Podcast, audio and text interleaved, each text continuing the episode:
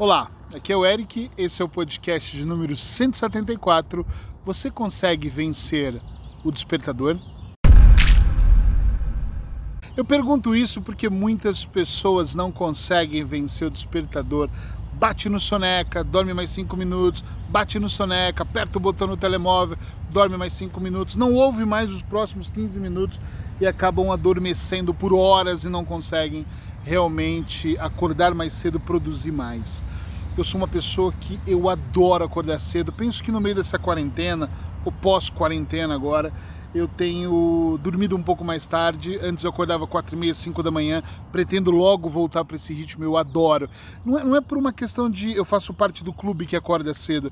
É mesmo porque é o horário que eu produzo. Eu adoro meditar de manhã, escrever. Parece que a minha mente de manhã. Eu, tem gente que acorda e demora para pegar no ritmo. Eu acordo no ritmo, entende? Eu já vou tomar banho no ritmo. Um dia ou outro eu acordo, tipo, me arrastando, mas basta eu tomar um banho, eu tomar uma xícara de café, eu tô logo na adrenalina de fazer acontecer.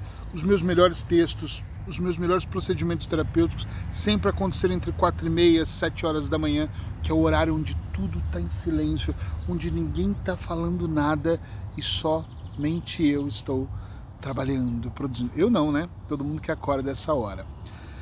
Mas uma coisa que me deixa muito curioso é que se você respondeu não para essa pergunta, ah, eu não consigo vencer o despertador, eu fico me perguntando, você que não consegue vencer esse despertador, tu acha que vai conseguir vencer os seus desafios, vai superar os seus limites, vai ultrapassar qualquer coisa na vida, vai realmente ter resultados melhores? Desculpa, talvez você fale para mim, não, eu acordo meio-dia e os meus resultados são excepcionais. Talvez deva ter aqui algumas pessoas que consigam, mas sinceramente eu acredito que a maior parte das pessoas que nem conseguem acordar um pouco mais cedo, que não conseguem superar o efeito despertador, aquele soneca, eu acho que essas pessoas elas não vão conseguir vencer outras coisas na vida.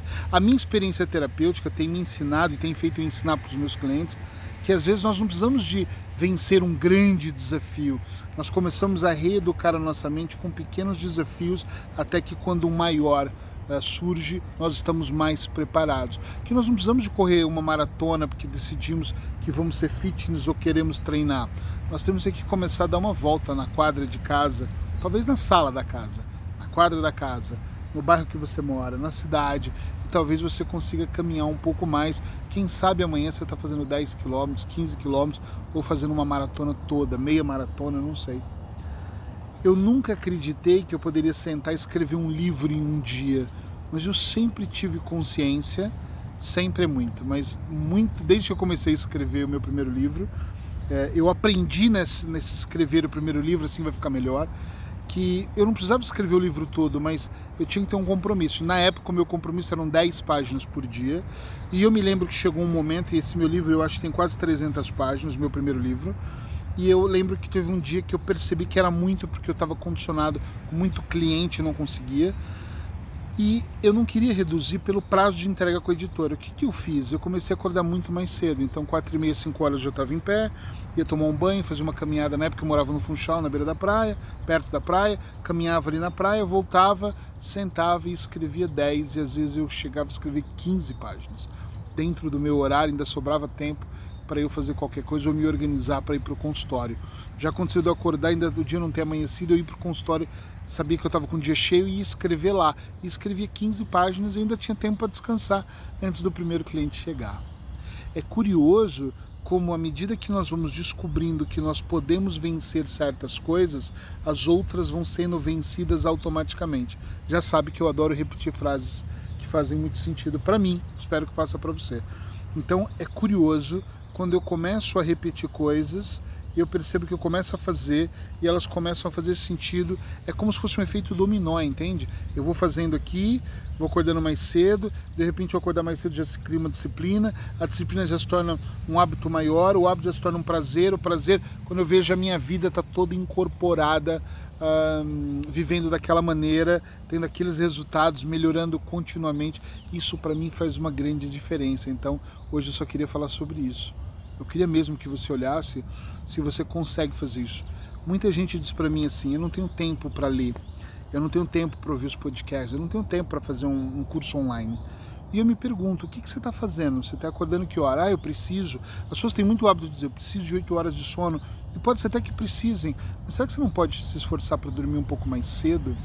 Será que uma hora do seu dia de manhã para você ler, para você meditar? Olha, gente, eu medito 15 minutos por dia. Meditei antes desse podcast. 15 minutos. São só 15. Raramente eu vou para 20. Outro dia alguém me perguntou, eu tenho um grupo, eu dou aulas de auto-hipnose. Talvez você esteja vendo esse, podcast no momento que eu não estou dando aula, mas fica de olho na minha página que você vai perceber quando eu vou ter uma nova turma, quando eu vou abrir inscrições. E eu tenho ensinado eles a fazer isso. E alguns dos meus alunos perguntou assim, Eric, mas não é muito, você medita 15 horas de manhã, ainda faz 30 minutos de auto-hipnose à noite? É assim. Meditar de manhã é uma regra que eu não quebro. No ano de 2020 eu nunca quebro talvez uma vez numa viagem, mas depois eu comecei a meditar até no avião, seja o que estiver acontecendo, eu estou sempre meditando de manhã. Para mim é importante isso. Raras as vezes que eu meditei em outro horário, mas eu gosto muito de logo que eu acordo. Uh, a auto-hipnose já é diferente, eu não faço todas as noites. Nesse momento que eu estou gravando esse vídeo, eu estou fazendo um processo de 90 dias, que está chegando já ao final. Então, para mim, não chegando ao final, nada, tem uns 20 dias ainda pela frente é importante porque eu estou fazendo um trabalho interno e eu preciso de entrar em transe todas as noites. Mas se você me perguntar se 15 minutos de manhã mais 30 à noite mudam a minha vida, eu vou te falar sem medo de errar, absurdamente. Eu me sinto mais tranquilo, eu me sinto mais calmo. diante da diversidade, diante dos problemas. Quando a pandemia veio, muitos colegas meus de profissão me deu uma surtada, assim, tipo, e agora o que nós vamos fazer? E eu pensei, caramba, o rendimento caiu para todo mundo, os clientes entraram em pânico, a maioria, os meus a maioria não entraram, mas eu olhei para minha vida e comecei, e ficou muito claro para mim, o ruim na natureza é isso. Uma hora tem um bicho que te pica, uma hora é, uma, é um mosquito, é, interrompe o processo. E eu observei a minha vida e pensei assim, caramba, como eu tô calmo. Claro que em alguns momentos eu assisti na televisão, me contaminava, não era nem com o vírus, era com as informações e pensava, e agora? Mas eu peguei projetos que estavam na gaveta e coloquei para acontecer. Eu tirei projetos um, que eu estava fazendo e tinha que tirar porque eram presenciais. Eu alterei a agenda, fechei um dos consultórios que não tinha necessidade de estar aberto já que eu estava atendendo online. Eu comecei a me reinventar aqui. Mas independente de que todo mundo estava se reinventando, eu conheci pessoas que estavam se reinventando no meio de um estresse. E eu estava no meio de uma certa serenidade porque a meditação estava me trazendo isso, entende? E a meditação trouxe a auto-hipnose, a auto-hipnose trouxe o processo, o processo, é o que eu estou dizendo, você começa a fazer algo e o resto das coisas todos começam a acontecer. Eu lembro uma época da minha vida que eu tinha muita dificuldade de passar um dia de semana sem fazer nada. Eu não sei se eu tinha uma programação de que quem passasse uma segunda-feira em casa no sofá era vagabundo. Talvez eu tinha essa programação. Minha mãe é, nós crescemos, eu e meus irmãos, com a minha mãe dizendo assim: hora de acordar, passarinho que não deve nada para ninguém já está lá fazendo seu ninho há muito tempo. E eu acho que isso gerou uma crença em mim que eu precisava estar tá sempre alerta. E hoje eu não sou assim, sabe? não sou sempre alerta, porque eu tomei consciência disso. Então eu consigo passar uma terça-feira gravando, apesar que isso também é, é prazer e trabalho. Eu consigo passar uma quarta-feira à tarde no Rio meditando ou lendo e eu consigo muito bem dormir uma tarde, apesar de não gostar de dormir à tarde, com muita tranquilidade. Tudo isso só pode acontecer na minha vida quando eu faço outras coisas importantes para o fluxo continuar, como desligar o despertador e acordar mais cedo. Então, eu vou tomando consciência de que quanto mais cedo eu acordo, mais eu trabalho, mais eu produzo e mais eu faço, também me dá permissão para eu estar tá tranquilo aqui gravando, para eu estar tá tranquilo um dia no Rio, descansando. Aqui não tem praia, mas eu ir para uma praia quando eu estou perto de um lugar que tem praia, entende? Ou mesmo tá vendo uma série. Eu não sou o cara que pega terça-feira à tarde para assistir séries ou durma. Eu nem gosto de dormir à tarde, apesar de às vezes dormir. Eu acordo com um humor não muito bom. Mas mesmo assim eu olho para tudo isso e eu penso, as pessoas que conseguem desligar o despertador, que conseguem fazer pequenas ações, que conseguem enxergar coisas, deixar de procrastinar, elas conseguem aumentar automática, é automático, automaticamente os resultados que elas querem. Então pensa um pouco sobre isso, escreve para mim aí. Você consegue ou não? Você consegue? No seu dia a dia, você consegue lidar com essa questão do despertador? Ele é um desafio, é um problema?